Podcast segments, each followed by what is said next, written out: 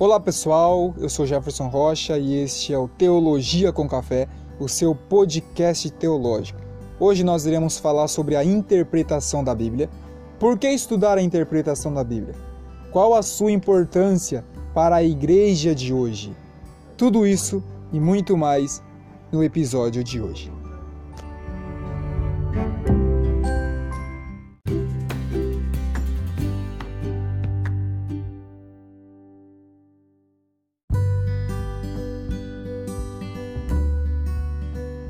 Zwingli diz: Antes de dizer qualquer coisa ou ouvir o ensinamento do homem, eu vou primeiro consultar a mente do Espírito de Deus. Salmo 85:8. Ouvirei o que o Senhor Deus disser. Então você deve pedir reverentemente a Deus por sua graça, que ele lhe dê a sua mente e espírito, de modo que você não vai lançar mão da sua própria opinião, mas dele, e ter uma firme confiança de que ele vai te ensinar um entendimento correto, pois toda a sabedoria vem de Deus, o Senhor. E depois você deve ir para a palavra escrita do Evangelho. Você deve ser teodidacte, ou seja, ensinado por Deus e não pelos homens. É o que a própria verdade disse, João capítulo 6, e não pode mentir. Ferramentas para o estudo de interpretação da Bíblia que temos em mãos hoje é chamada de hermenêutica. Hermenêutica é o estudo dos princípios de interpretação, do grego hermeneia ou hermênia, que significa interpretação. Oferece ferramentas para nos auxiliar nessa interpretação, enquanto a exegese interpreta a Bíblia e revela o seu significado, a hermenêutica estabelece os princípios sobre os quais a exegese é aplicada. Como pregadores, como pastores e obreiros do reino de Deus, precisamos entender o significado das palavras antes de ensinar alguém. Devemos levar em consideração a linguagem original das Escrituras, sabendo que ela foi escrita no hebraico, no aramaico e no grego.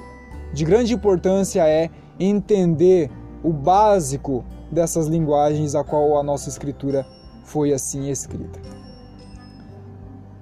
A hermenêutica possui alguns principais tópicos, sistemas, a qual nós iremos mencionar para te ajudar nessa interpretação. Temos a interpretação literal, também chamada de interpretação simples ou normal. Ela tem sua base no conceito da inspiração verbal plenária da Bíblia. Ela interpreta as escrituras de modo a buscar o sentido normal de todas as palavras. Temos também a interpretação alegórica, é, alegoria, né, como sabemos, é uma representação simbólica. Na interpretação alegórica, as palavras não são entendidas em seu, em seu sentido normal, mas de maneira simbólica, dando um significado ao texto que ele nunca pretendeu comunicar. Né? Razões para a hermenêutica literal. Temos aqui o propósito da linguagem. Né? Deus ele criou a linguagem de modo a ser capaz e suficiente para comunicar as ideias. A Bíblia usa a linguagem para transmitir a sua mensagem do modo que os homens se comunicam por meio da linguagem simples. Né? A Bíblia não usa de uma linguagem difícil.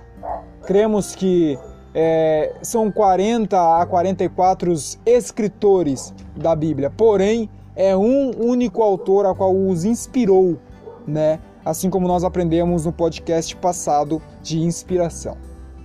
Também nós temos a necessidade de objetividade da escritura. Sem a interpretação literal, não há objetividade no ensino bíblico. Cada um interpretaria um texto como achasse melhor e haveria, assim, inúmeras inconsistências e contradições na mensagem. Temos também o exemplo da Bíblia. Todas as profecias sobre a primeira vinda de Cristo foram cumpridas literalmente, tá? Não só essas, mas muitas outras foram proferidas usando o sentido normal ou o sentido simples é, das palavras. Temos aqui como referência Isaías capítulo 53, versículo 5, também como Miqueias capítulo 5, versículo 2, como também Malaquias capítulo 3, versículo 1. Qual é o princípio da hermenêutica normal? Temos aqui alguns tópicos também. O primeiro deles é a interpretação gramatical, que é o início da exegese de um texto, é encontrar o sentido gramatical das palavras que comunicam a mensagem. Temos também a interpretação contextual. O contexto deve ser estudado para saber a relação do texto com os outros textos anteriores e posteriores a ele. Também é necessária a análise do tema do livro e a história que envolve o escrito. Essa interpretação vai, vai buscar o significado dentro da cultura. O exemplo, no Novo Testamento nós temos de grande parte da cultura helenista. No Antigo Testamento nós temos a, a cultura judaica. Então, isso nós devemos de entender para que nós entendamos as expressões e assim elas só ganham significado quando nós buscamos a interpretação nessa forma contextual. É, parece ser um desafio, parece ser o, um trabalho a mais, mas é o que nós precisamos. Precisamos quebrar essa, essa barreira no tempo.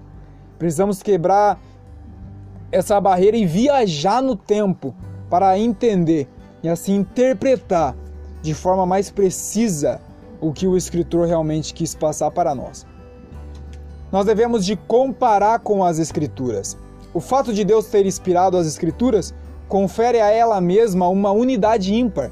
Assim é possível interpretar o sentido de um texto comparando-o ao de outros textos. A forma em que o texto está organizado é um exemplo que tem que ser levado em conta. O que Deus desejava transmitir com aqueles termos é a, é a pergunta em que nós devemos de nos, de nos fazer sempre. Aqui, nós podemos usar dicionários bíblicos, podemos usar comentários bíblicos, que nós devemos fazer comparações de escritos do Antigo Testamento com o Novo Testamento e assim por diante. Devemos reconhecer a progressividade da revelação. A revelação de Deus ela foi dada por meio das Escrituras aos poucos e a um longo período de tempo. Sabemos que a Bíblia ela foi escrita em um período de tempo, mas ela não foi escrita tudo de uma vez só. Enquanto de um lado alguém estava recebendo uma revelação, no outro tempo mais à frente alguém também iria receber a revelação das Escrituras. Assim nós vemos o Antigo Testamento, ele acrescenta muitas informações e doutrinas que não foram revelados no Antigo Testamento. Portanto, não devemos interpretar textos mais antigos de modo a ver neles conceitos plenos que só foram revelados mais adiante. Primeiro, nós devemos de deixar a Bíblia interpretar a própria Bíblia. Esse é um dos princípios da reforma protestante. Deixar que a Bíblia se interprete, né? Também devemos ler os textos em todas as traduções possíveis, tanto antigas como modernas. Muitas vezes, uma dessas traduções nos traz luz sobre o que o autor queria dizer. Devemos de olhar vários e várias versões das nossas traduções, como também foi mencionado no podcast anterior sobre inspiração. A nossa versão que nós temos na, em mãos hoje uma das mais fiéis que temos na linguagem portuguesa é a Almeida Corrigida, mas ainda assim possui algumas lacunas a qual nos escritos originais não possui, devido à tradução, à tradução devido, é, devido a palavras que com vários significados a qual não conseguimos traduzir é, corretamente para a nossa linguagem. É por isso que a cada 5 ou 10 anos é, as publicadoras de Bíblias é, eles trazem uma versão nova, corrigida, né, para nos ajudar a ler o texto de uma forma mais precisa, trazer uma luz sobre o que o texto está querendo nos passar realmente. Devemos entender que apenas um sentido deve ser procurado em cada texto. Um erro é procurar vários sentidos em um único texto. O trabalho de interpretação da Bíblia também é científico. Por isso nós devemos, é, isso deve ser feito com isenção de ânimo, né, desprendido de qualquer preconceito, né, o que nós chamamos de achismos. É, o achismo, o achismo tem que ser deixado de lado no momento de interpretar a Bíblia. Nós devemos de aprender a ler cuidadosamente o texto e fazer algumas perguntas relacionadas com a passagem para assim chegar à conclusão é, circunstancial, né? Temos o exemplo aqui, quem escreveu o livro? Qual o tempo, qual o lugar em que ele escreveu? Por que ele escreveu aquilo? A quem ele se dirigia naquele momento? O que o autor queria dizer com isso que ele escreveu? Aqui nós temos um termo também dentro da hermenêutica chamada de exegese. Exegese significa tirar do texto, né? Ao contrário de exegese, nós temos a exegese. Significa colocar ao texto. Enquanto a exegese tira o que o texto realmente quer nos passar, a exegese coloca aquilo que o texto nunca quis passar. Devemos cuidar para que a nossa exegese não se torne uma exegese, que a nossa interpretação não se torne o achismo que a Bíblia talvez não queira nos passar. Feita a exegese, se o, se o resultado obtido contrariar os princípios fundamentais da Bíblia, nós devemos de colocar de lado essa pesquisa e o trabalho exegético deve ser recomeçado novamente. E último ponto, Toda interpretação bíblica deve ter uma aplicação, tanto a você de uma forma pessoal, como para o ouvinte que irá ouvir a sua mensagem, né? Nós vemos pregações e que o, o pregador ele faz uma, uma interpretação profunda do texto. Ele vai lá nas raízes, ele busca no original, ele, ele leva ele leva o seu ouvinte para dentro da cultura, para dentro do tempo em que foi escrito, mas ele acaba o seu sermão lá há, há mais de 600 anos atrás, há dois mil anos atrás. Toda interpretação deve ter uma aplicação. O que Deus deseja transmitir para este tempo? O que Deus deseja passar no nosso sermão de hoje para o nosso tempo? Isso deve ser levado em conta. É, o, é a cereja do bolo. É quando nós é, é, entregamos o nosso. É, é, é, quando nós entregamos aqui é aquilo que nós recebemos como revelação, como iluminação. Como foi mencionado no início por Zwingli, a iluminação que nós devemos receber do Espírito Santo.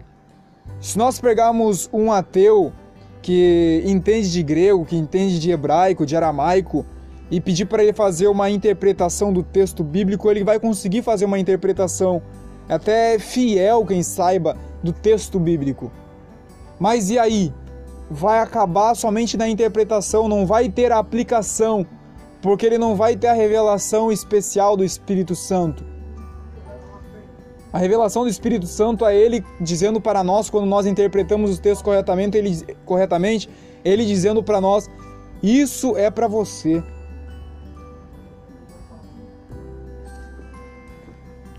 Calvino ele fala que nós devemos orar e labutar, né? Uma frase do latim orare et labutare, que significa oração e labuta, ou seja, a vida cristã deve ser uma, ora, uma vida de oração, como também deve ser uma vida de esforço, de leitura da palavra, de busca incansavelmente pelas Escrituras.